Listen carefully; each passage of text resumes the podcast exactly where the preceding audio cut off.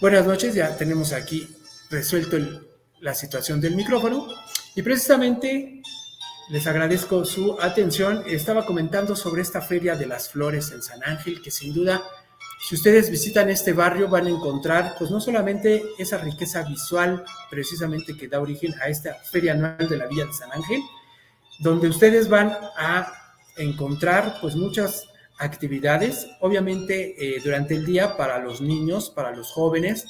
De hecho, hay talleres donde ustedes pueden también participar y tener la conciencia plena de que van a disfrutar con estas magnas actividades que van a tener los chiquitines. Y precisamente para esto tenemos, pues, que comentarles que desde 1857 el presidente eh, Ignacio Comonfort, pues eh, dio una de las eh, presencias más relevantes y sellando la tradición precisamente en San Ángel de esta festividad tan esperada por el público, no solo de la Ciudad de México, sino de los alrededores. Precisamente esta feria contribuye a lo que es el reactivar la economía, precisamente después de estos meses de pandemia, estos dos años, y precisamente esta feria ahora se celebra con mucho esmero por parte de los organizadores, del patronato,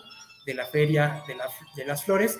Y precisamente si ustedes van, pues sí se les invita a que consuman, va a haber artesanías, va a haber conciertos, como les mencionaba, y vamos a tener también, pues, eh, la, tradicional venta de plantas, de flores, que sin duda, pues va a ser la delicia de chicos y grandes. Y también la muestra gastronómica, donde varios restaurantes de renombre ahí en la zona, pues tienen presencia en este gran festival. Y precisamente comentaba hace un momento sobre los talleres que se van a llevar a cabo para jóvenes y niños, estos talleres infantiles que como ustedes podrán ver, pues es para eh, el, crear, el poderles enseñar y valorar sobre todo, pues todas las artesanías que se pueden desarrollar en base a, pues, esta, eh, este taller, esta noble labor que hacen los artesanos, los maestros, de difundir también de alguna manera muy especial la tradicional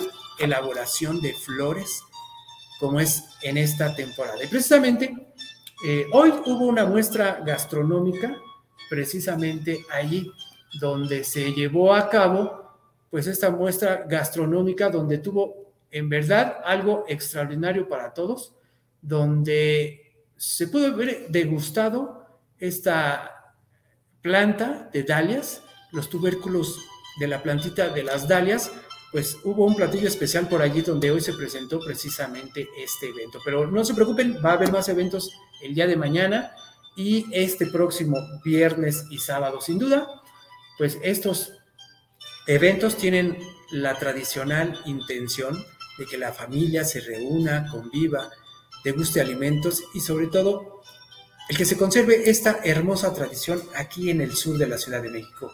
Y como les comentaba, pues esta tradición eh, surge en el año de 1857, donde el presidente Ignacio Comonfort pues ya da luz verde a esta tradicional feria. Y como les comentaba, se van a encontrar con diversos eh, eventos en nuestra página en Facebook de Leyendas y Tradiciones de México. Pueden encontrar la cartelera, la vamos a publicar también en las demás redes. Y precisamente les comentaba que este viernes se va a contar con la presencia de la maestra Marta Turok. Ella va a presentar un desfile de rebozos. Precisamente es una narración que hace la maestra, que es experta en textiles y será en la sede, ya que este festival tiene varias sedes allí en San Ángel y este en concreto se llevará a cabo en la Casa del Risco al mediodía. Y para este viernes también, ya en la noche, esperemos que no llueva para que ustedes amigos si quieren acudir a este evento, Ahí en el Parque de la Bombilla, donde está el monumento a Álvaro Obregón, se presentará en punto de las 8 de la noche los Asquis. Así que si ustedes tienen oportunidad de ir a pasear, a disfrutar el barrio, van a encontrar con algo también que es muy tradicional en la zona, que son el adorno de los balcones, eh, la presencia dentro de la arquitectura tradicional aquí en San Ángel, pues se adorna, se engalanan precisamente todo este tipo de arquitectura, los balconcitos, los altares, los negocios, adornan sus fachadas precisamente para celebrar a la Virgen del Carmen, la patrona del barrio, pero también para invitar a los comensales a entrar a sus restaurantes. Ahí tenemos las fachaditas, tenemos también la Casa de Cultura, que miren, también ahí se adorna de una manera eh, pues, excepcional y sobre todo que van a encontrar mm, el atractivo de la artesanía, como les comentaba este año.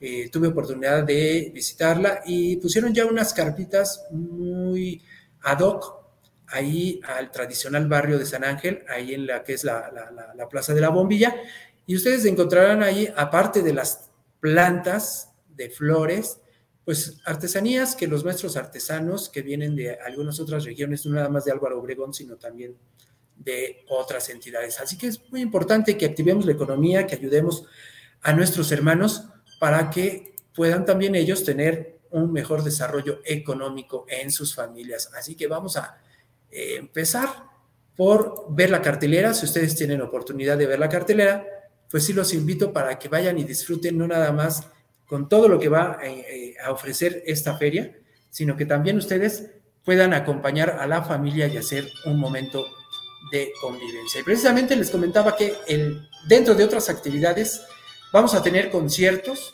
en el Parque de la Bombilla, donde estará la Orquesta Sinfónica de Minería. Fíjense, ahí totalmente gratis, ustedes podrán acudir. Y previo a este concierto, que será a la una de la tarde, pues también ustedes podrán disfrutar al mariachi de la Secretaría de Seguridad Ciudadana de la Ciudad de México en punto del mediodía, ahí mismo en el Parque de la Bombilla. Y en otra sede, en otra sede estará en el Museo del Carmen, muy cerquita de allí, sobre Avenida Revolución. Tendremos otro concierto con la marimba de la Secretaría de Marina, precisamente este sábado 16 a las 12.30 horas. Así que les da tiempo perfectamente de disfrutar estos conciertos, de acudir, de comer, de estar en compañía de toda la familia en este singular y tradicional y muy esperado pues evento de la feria anual de San Ángel, la feria de las flores.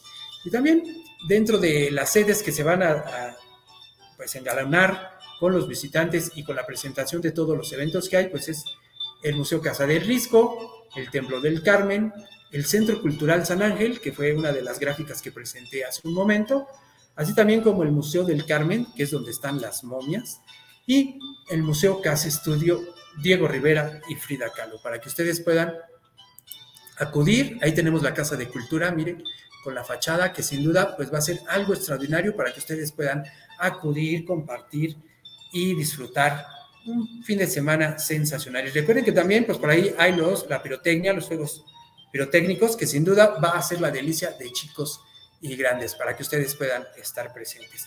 Y como bien les decía, eh, hablamos ya eh, hace unos capítulos en el inicio de esta nueva temporada precisamente de San Ángel, del barrio, de todo lo que podemos encontrar allí, de este barrio tan tradicional, para que ustedes puedan acudir y sobre todo distinguir, si es que no han ido, porque muchas personas, aunque vivamos aquí, a veces no tenemos tiempo para desplazarnos de un lugar de la ciudad hacia San Ángel, llámese oriente, llámese eh, norte o más hacia el sur, digamos Xochimilco, Tláhuac, yo creo que este fin de semana ustedes aprovechen esta feria para poder acudir y ser testigos de esta tradicional fiesta.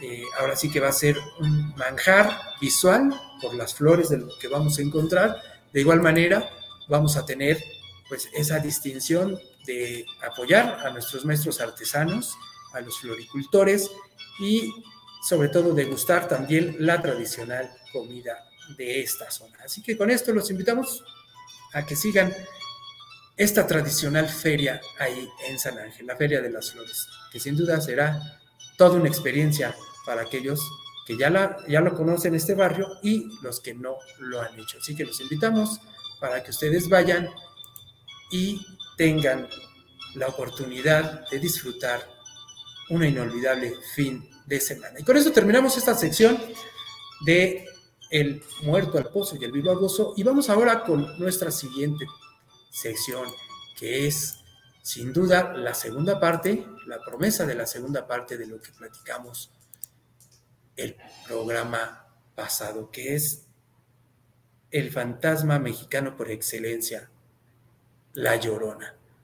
Y precisamente su servidor tuvo oportunidad de platicar con algunas personas a las cuales encontré en estos días que tuvieron a bien él escuchar el episodio pasado, donde ellos me comentaban que sin duda, perdón, ellos sí creían en la leyenda de la Llorona o en el fantasma de la Llorona. Precisamente eh, me comentaban que ellos sin duda, pues sí, les provocaba escalofríos, les provocaba temor el poder llegar a encontrársela, pero sobre todo el poder, pues, disfrutar de las historias ajenas de aquellas personas que suelen comentar que la han visto, que la han escuchado. Y precisamente dentro de el poder que tiene esta leyenda, la fascinación que nos da el saber más sobre este fantasma. La semana pasada nos quedamos en la descripción que sin duda es testimonio de aquellos osados que sobrevivieron a la aparición, a la experiencia de ver a este personaje. Y ese rasgo destacado, pues son los pies, comentamos la semana pasada, que a veces son descritos como de animal o de plano, no se le ven. En el primer caso, parece tener patas, patas de animal, en lugar de pies. Y esto, pues es una característica precisamente de las criaturas demoníacas. Simbólicamente, pues es la representación de un aspecto bestial o instintivo, como una influencia de uno de sus orígenes prehispánicos, las sisimime, que tenían garras en lugar de pies. En el segundo caso, llama la atención que los pies no se le ven porque estos, al tocar el piso, pues suelen ser representación de los humanos, de la humanidad. En consecuencia, pues no pueden ser percibidos y es una negación del aspecto humano de la llorona. No solo en el sentido de que ya no pertenece a este mundo, sino también a que el delito cometido la aleja de la cualidad humana. Esta última interpretación se ve reforzada debido a que si estos llegan a vérsele, pues no son usados para caminar, ya que ella flota. Esto es, resulta ser una negación de su humanidad. Otro de los aspectos importantes, característicos de la llorona, pues es su atuendo, su vestido. Perdón. Y precisamente, pues este vestido se describe vaporoso y flotante, como en la imagen que tenemos ahora. En ocasiones descrito como una especie de bata o vestido suelto. En la mayoría de los casos, se cuenta que es blanco, aunque existen algunos testimonios que refieren precisamente de color negro. Lo cual, claro, puede ser pues, el resultado de la mezcla de este espectro con alguna otra criatura fantástica o bien un elemento de color del, del narrador para destacar su naturaleza malvada o el luto por, por los suyos, por los que ella mató. Y dentro del color blanco de su atuendo, pues este es el símbolo de lo absoluto, del inicio y el fin, la unión de los extremos, por lo cual es común su utilización en ritos de nacimiento y de función. Recordemos que los fantasmas se describen precisamente de blanco por el amortajamiento que se les daba en el pasado donde se envolvían los cuerpos embalsamados en sábanas blancas. De ahí viene precisamente la representación de los fantasmas como una entidad blanca. Y dentro de todo esto que se habla de la llorona sobre su atuendo, pues tenemos también este distintivo de su naturaleza fantasmal y la forma que se describe de su vestido también nos recuerda al huipil de la diosa Cihuatcoatl. También como las fantasmas de aquella época que se narraban y causaban mucho temor, que eran las Cihuapipiltin, Aunque estos adornos pues son característicos de los que ellas portaban y contribuyen a identificarles, a identificarles como tales. ¿Cuáles eran estos adornos? Pues flores, se dice que la diosa Sigualcoal pues era caracterizada por unos tocados en flores y tenían también pues algunas otras características dentro de su huipil como el bordado blanco. Y precisamente en algunas versiones se cuenta que la llorona cubre su rostro con un velo. Algunas refieren que al levantarlo o al levantársele muestra su rostro descarnado, que es un cráneo, la pura calavera, y que destacan, destacan unos ojos como carbones encendidos. Y este elemento, el velo, al igual que el manto, pues es un símbolo de lo oculto, de lo secreto, y esto es que quitarlo, pues remite a descubrir eso que estaba escondido. También, pues representa la modestia, la castidad, lo metafísico en el mundo, lo femenino o la renuncia a este mundo terrenal. Mientras se mantenga puesto el velo, es en la llorona la ocultación de su individualidad, como la mujer que mató a sus hijos, pero no como una persona específica, se ha convertido en un símbolo viviente. En el momento en que lo levanta, resultan claros otros mensajes. Por un lado, la calavera, que es la representación por excelencia de la muerte, la muerte de quien la mira, de la muerte de quien la posee. Este rostro es un recuerdo de la herencia prehispánica en que Cihuatcoatl era representada. A veces con rostro de calavera o de las Sisimime, que eran mujeres totalmente descarnadas. El velo no fue utilizado, obviamente, por los aztecas. Era una prenda 100% española y la imagen velada de este fantasma remite a su esencia femenina, pero una feminidad casta que ya no pertenece a este mundo terrenal. Y también dentro de los sonidos que emite, tenemos otra característica de este fantasmal ser. Precisamente es algo de lo que más la distingue, estos sonidos que emite. Este llanto o el célebre grito de ¡ay, mis hijos! que todos conocemos y con los que las abuelas nos asustaban de niños. Este alarido se ha convertido en la firma de este fantasma, símbolo por el que se le reconoce y siempre se le recuerda. Llama la atención, claro, siempre llamará la atención en que los gritos originales emitidos por la Cihuatcoatl eran, oh, hijos míos, del todo nos vamos ya a perder. Oh, hijos míos, ¿a dónde os podré llevar y esconder? Oh, hijos míos, del todo nos vamos ya. Oh, hijos míos, ¿a dónde os llevaré? Que era precisamente una muestra de la preparación de la diosa por el bienestar de sus hijos y la existencia todavía de esperanza en la colonia. Pues es la colonia se transformó este grito de dolor por una condena divina, específicamente católica, en una muestra de desesperanza total ante un destino deprimente e inexorable. Los hijos de Sigualcoad iban a morir, los de la Llorona ya están muertos. Y precisamente el desplazamiento, ya dentro del pues el sonido que ella emite, también tenemos la descripción de cómo se desplaza la llorona. Aquí es importante también porque quien nos dice que la ha visto desplazarse, pues obviamente ella va levitando, se desplaza como flotara. Y precisamente el estar despegada del suelo, pues es una característica que remite a su origen prehispánico, la Ciguabateco. Andaban por el aire y las Simime pues eran consideradas diosas del viento o habitantes o demonios del aire.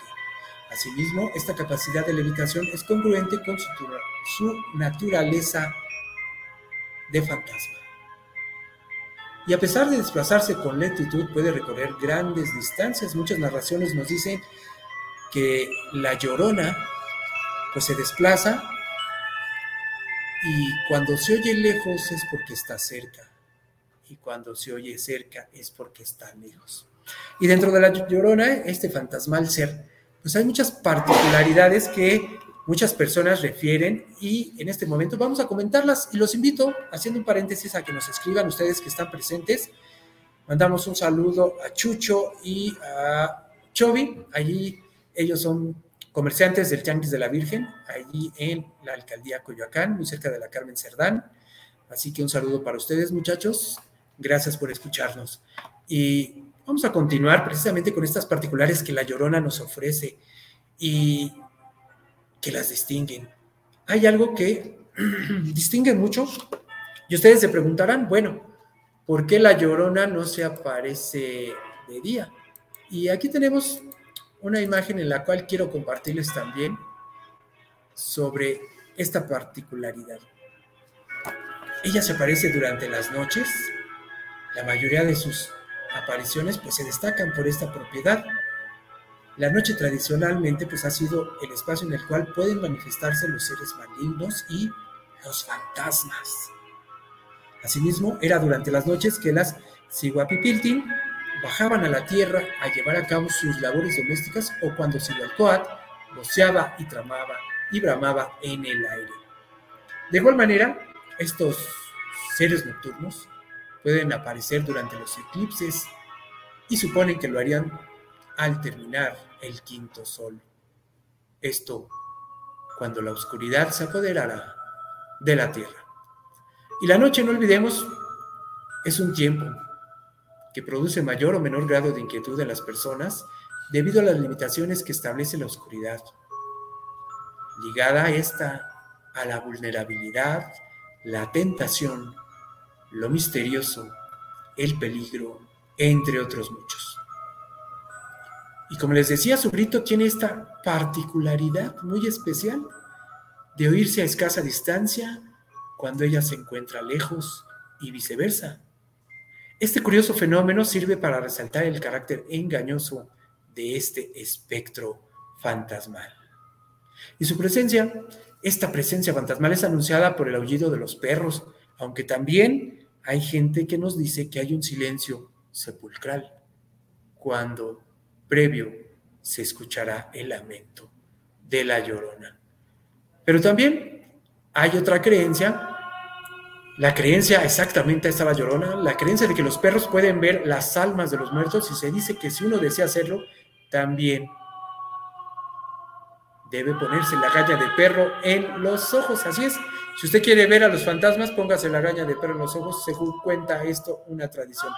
Pero la aparición de la llorona también está ligada a la desgracia, en el terremoto del 85, por ahí muchas personas en el centro histórico y en algunas otras zonas de la Ciudad de México, especialmente ahí donde hubo pues derrumbes y muchas muertes, muchas personas empezaron a comentar, empezaron a fomentar esta idea de que se escuchaba el lamento de la llorona previo al terremoto del 85 de ahí muchas personas, y no nada más en la época prehispánica, ya que este fue el sexto de los augurios previo a la conquista que anunciaba este balagüero a Moctezuma Xocoyotzin, la presencia de la Llorona, pues también en las zonas, en el, en el centro histórico y en las zonas donde hubo pues prácticamente muertes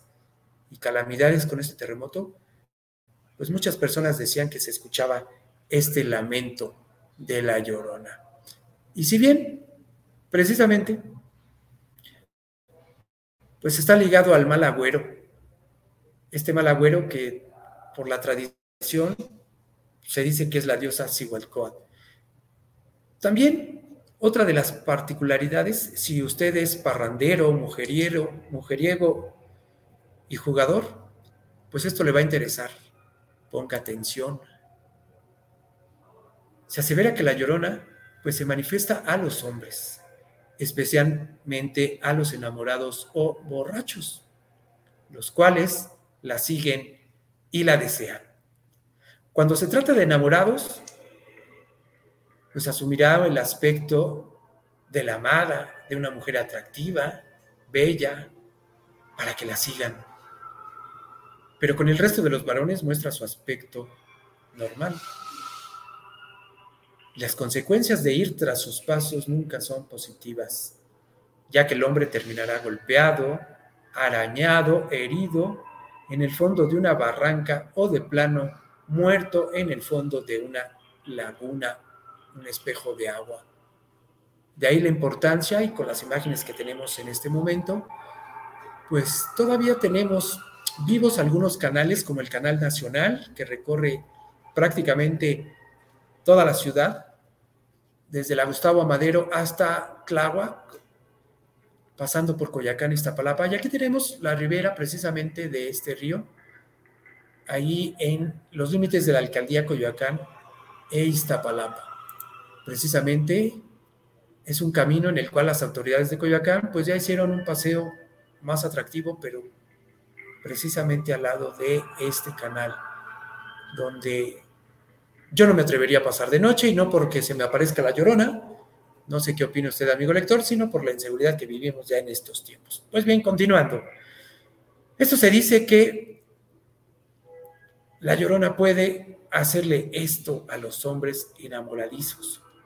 También, pues hay versiones que nos dicen que la leyenda es el resultado de la absorción de la llorona con los rasgos de otras mujeres que, por ejemplo, pueden ser eh, algunos otros fantasmas de la República, como las Extabay, la Matlacigua, entre otros, que se distinguen por la intención explícita de causar daño, locura o muerte a los hombres a quienes se les aparece.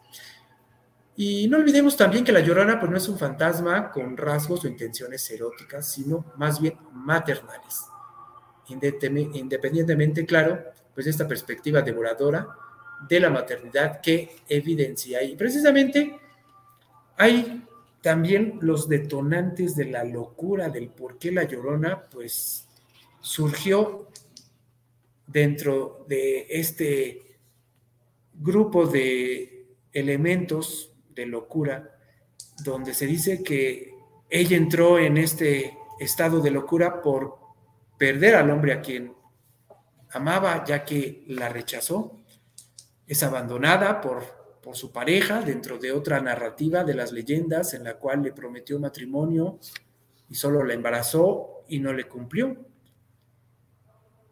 Dentro de otras características de esta locura, pues simplemente el abandono y el rechazo por parte de la pareja, que viene pues de que él la deje y continúe con su vida y ella precisamente pues llega a la locura para asesinar a su hijo. Algunas leyendas, algunas narrativas dicen que fue con un cuchillo. Este elemento del cuchillo, pues es porque la mujer estaba prácticamente todo el día en la cocina y tenía un acceso muy, muy fácil a este instrumento. Otras nos narra ya en la época colonial que la llorona ahogó a sus hijos.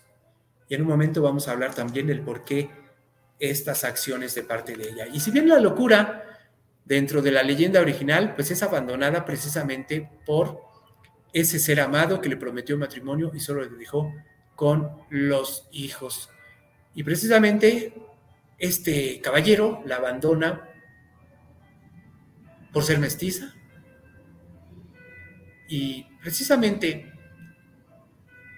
fue usada como un objeto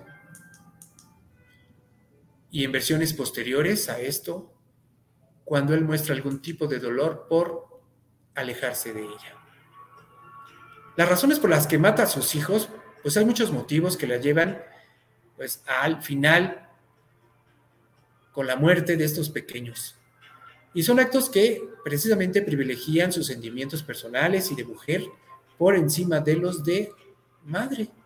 Antepone la revancha al bienestar de su prole, se elige a sí misma en vez de a sus hijos, y de ahí la magnitud del castigo que recibe. Lo relevante no es el número de hijos que mató, sino el haber hecho por razones egoístas. Es una sanción al delito, no a que esté fuera múltiple, no, sino por el egoísmo que muestra al cometer estos actos. Históricamente y tradicionalmente, pues la madre ha estado asociada a un simbolismo muy rico y a una profunda carga emotiva derivada de su importancia como generadora precisamente de vida, lo contrario a, lo que la llorona refleja y ofrece.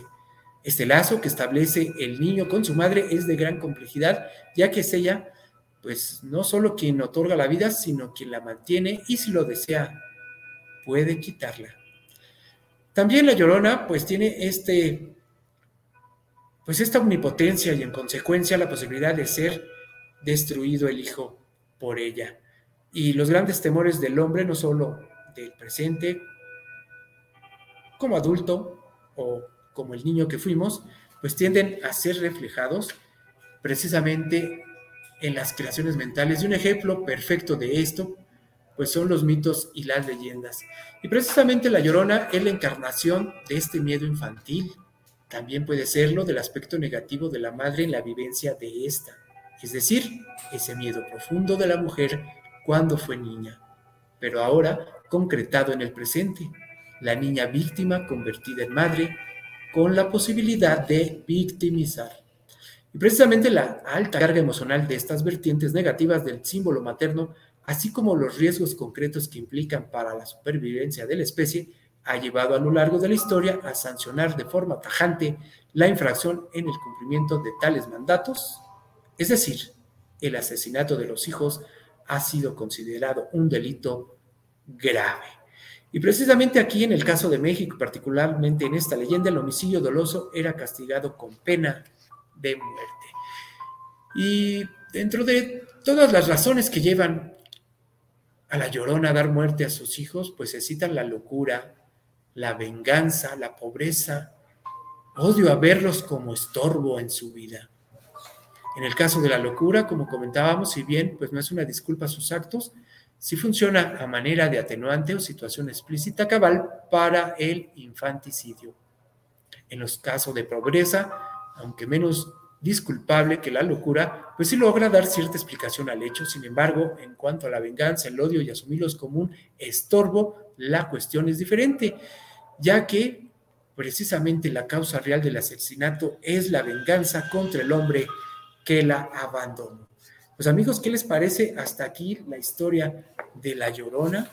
Del por qué, pues este ente lleno de, de magia, de misticismo, pues vamos aprendiendo y descubriendo cómo ha sido el paso a través de los siglos y este simbolismo que nos da cada uno de los actos, cada uno de los hechos concluyentes que nos hace la llorona.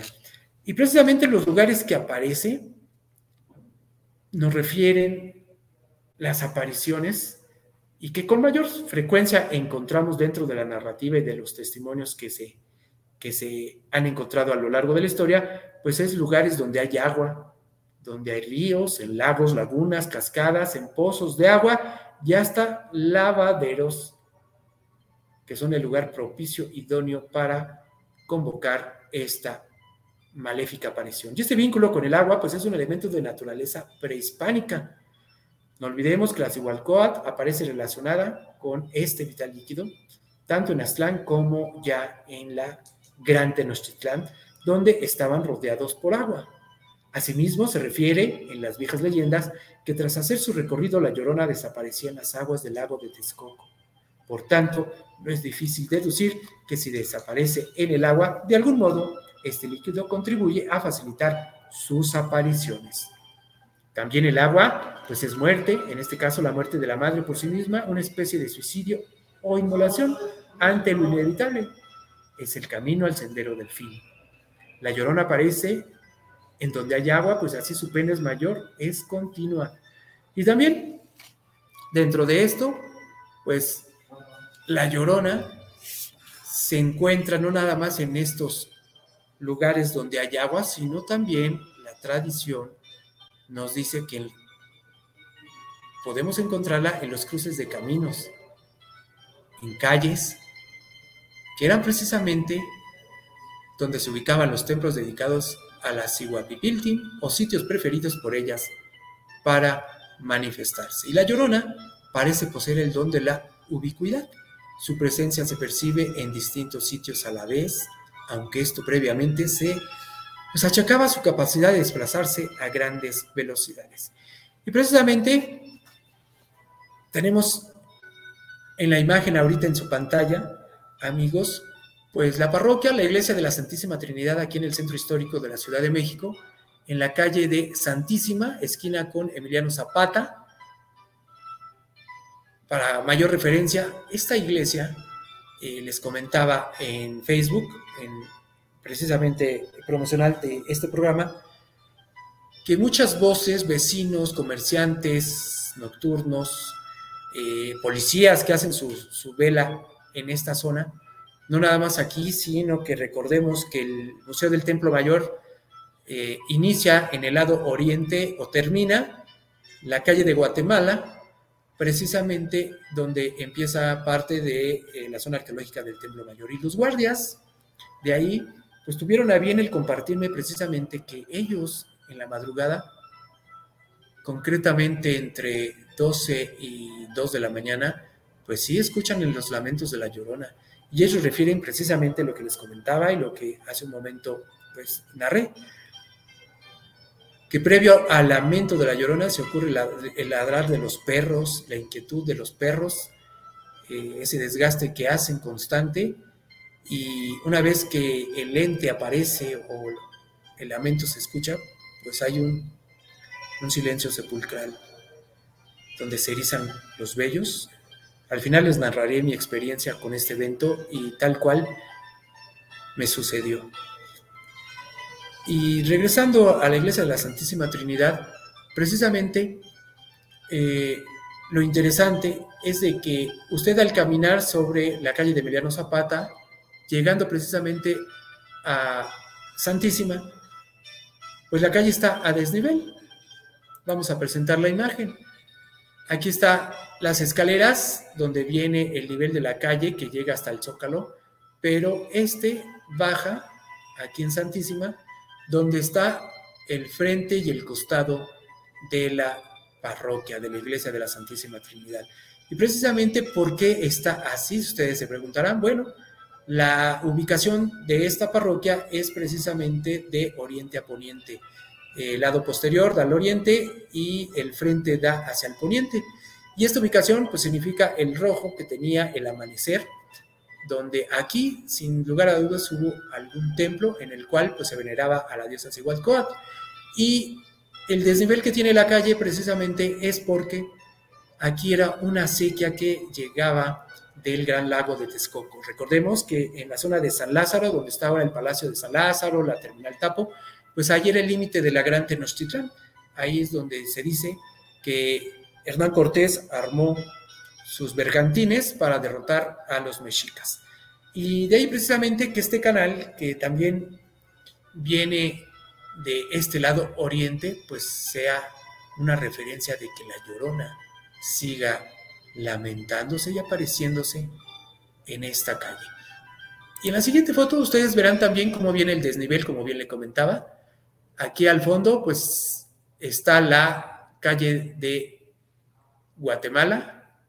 Esta es Emiliano Zapata, llega Academia y es Moneda, después Emiliano Zapata, hasta llegar a la Santísima Trinidad. Y vean cómo está el desnivel, precisamente las escaleras que veníamos, veíamos hace un momento en la otra foto, para llegar precisamente a lo que es la entrada de la iglesia de la Santísima Trinidad, que aquí vamos a encontrar precisamente. Mire, aquí están las escaleras de otro ángulo para que ustedes puedan conocer y esta referencia la hacemos si usted quiere visitar también el centro histórico el domingo, pueda ir a esta zona con seguridad y tranquilidad, ya que hay mucha presencia policíaca, está muy eh, tranquilo ya para poder acudir.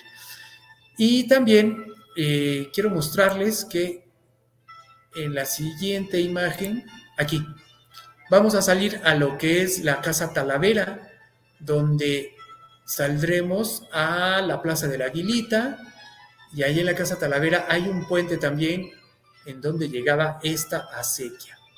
Recordemos que a un costado de Palacio Nacional y del Supremo Tribunal de Justicia, hace unos años dejaron ahí un canal de lo que fue la acequia real. Después, por pues prácticamente porque se, contaminaba el agua y era pues de un mantenimiento muy oneroso, pues se quitó. Pero allí llegaba la sequía real. Y precisamente, si usted camina aquí, si hace este paseo, llegará ahí a un puente donde cruzaba esta sequía. Así que es un paseo también para que ustedes puedan acudir este fin de semana y conocer un poquito más de la Llorona también.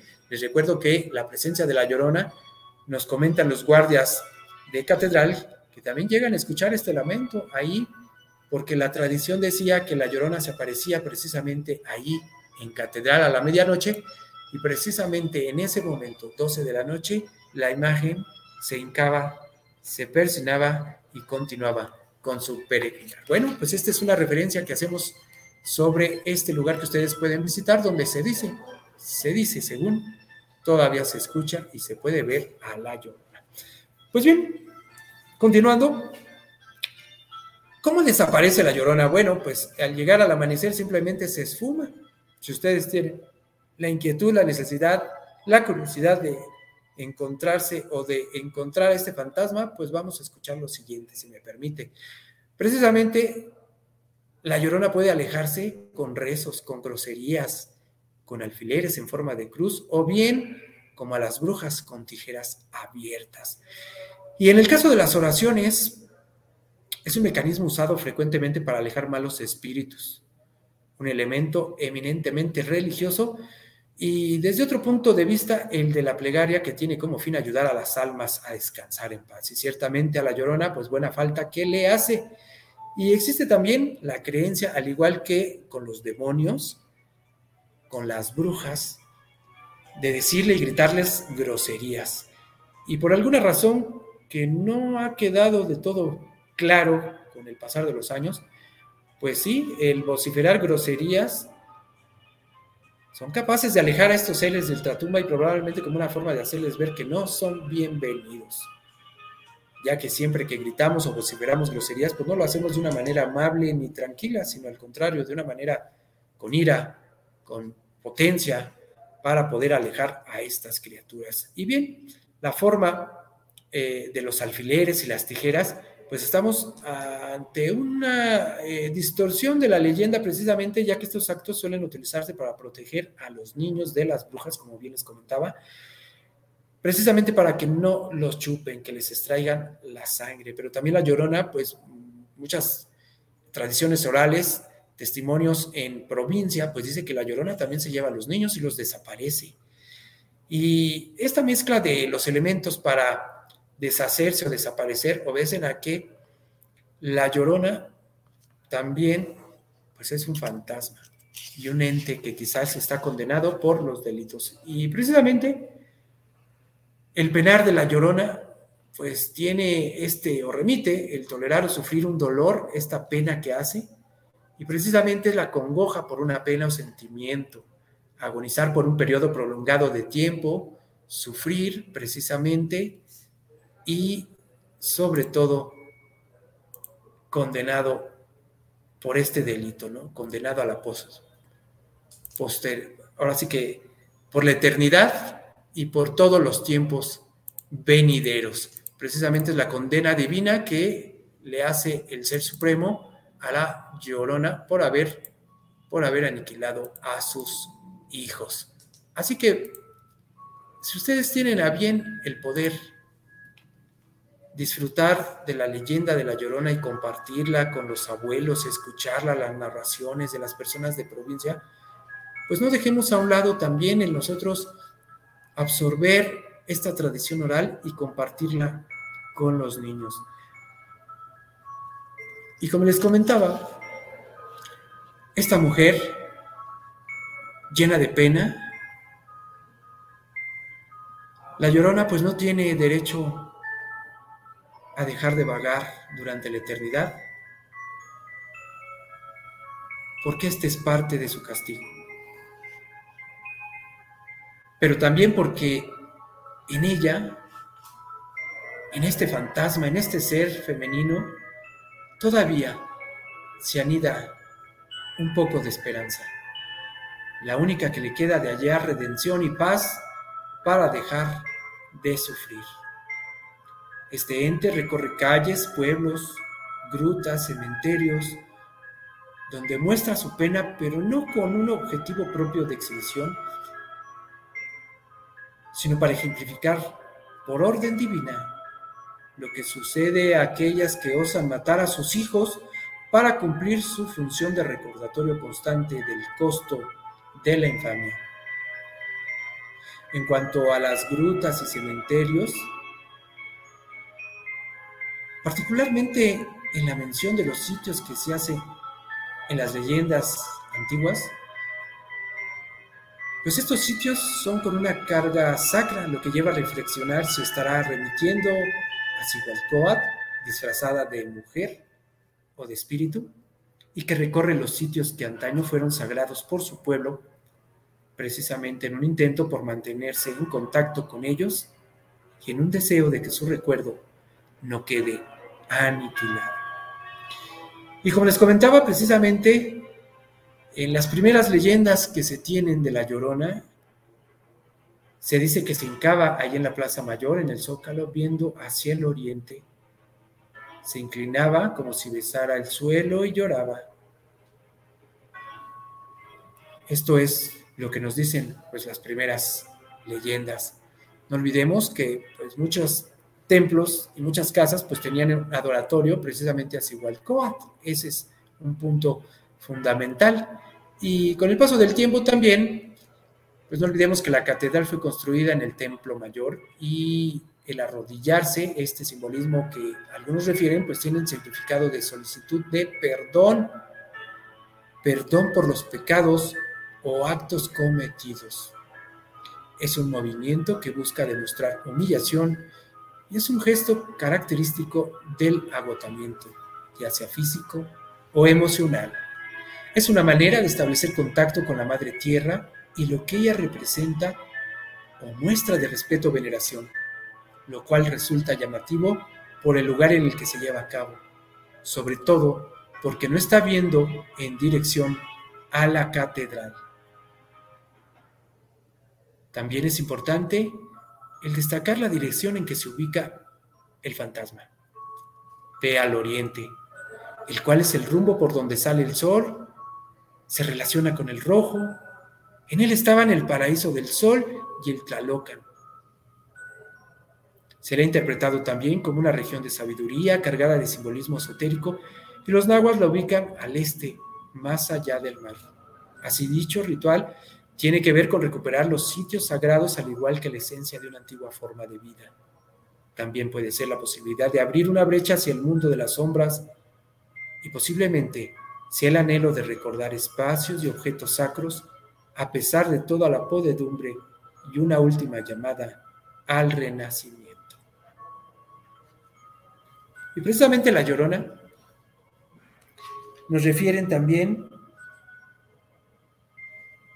pues algunas situaciones en las que es importante resaltar, ya que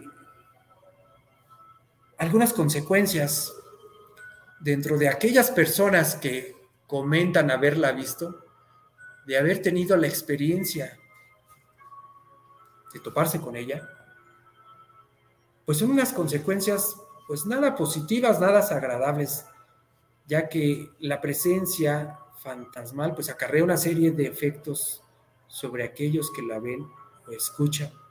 Recuerden que voy a narrarles mi experiencia.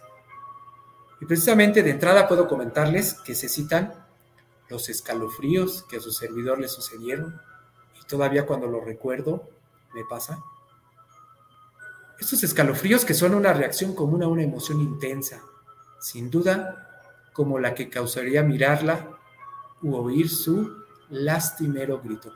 Y precisamente el espanto, que ya hablamos el capítulo pasado con un eh, sanador precisamente, sobre la cura de espanto y precisamente el espanto es otra de las consecuencias de verla y es una enfermedad muy común que ataca a los animales y a los seres humanos. Recordemos que es una enfermedad que no cura la medicina alópata ni homeópata. Este, este espanto consiste en la pérdida parcial o total del alma a consecuencia de un gran impacto o miedo súbito. Los síntomas que caracterizan este, este padecimiento pues, son depresión, desgano, falta de apetito, insomnio, dolor de cabeza, un sueño intranquilo, plagado de pesadillas, preferencia por estar en lugares oscuros, llega a provocar a veces fiebre, diarrea y vómitos. Y para curar este mal se recomienda la realización de limpias de la cura de espanto. Otra de las consecuencias de la presencia de la llorona, pues es la locura, que es el resultado de haber sido espantado por la llorona. Puede derivar de la terrible impresión de haberla visto o también del aire que ella deja a su paso. El aire es una energía inmaterial que afecta y altera a las personas en su equilibrio vital y logra que se enfermen. Reside brujos, algunos animales y, por supuesto, en los muertos.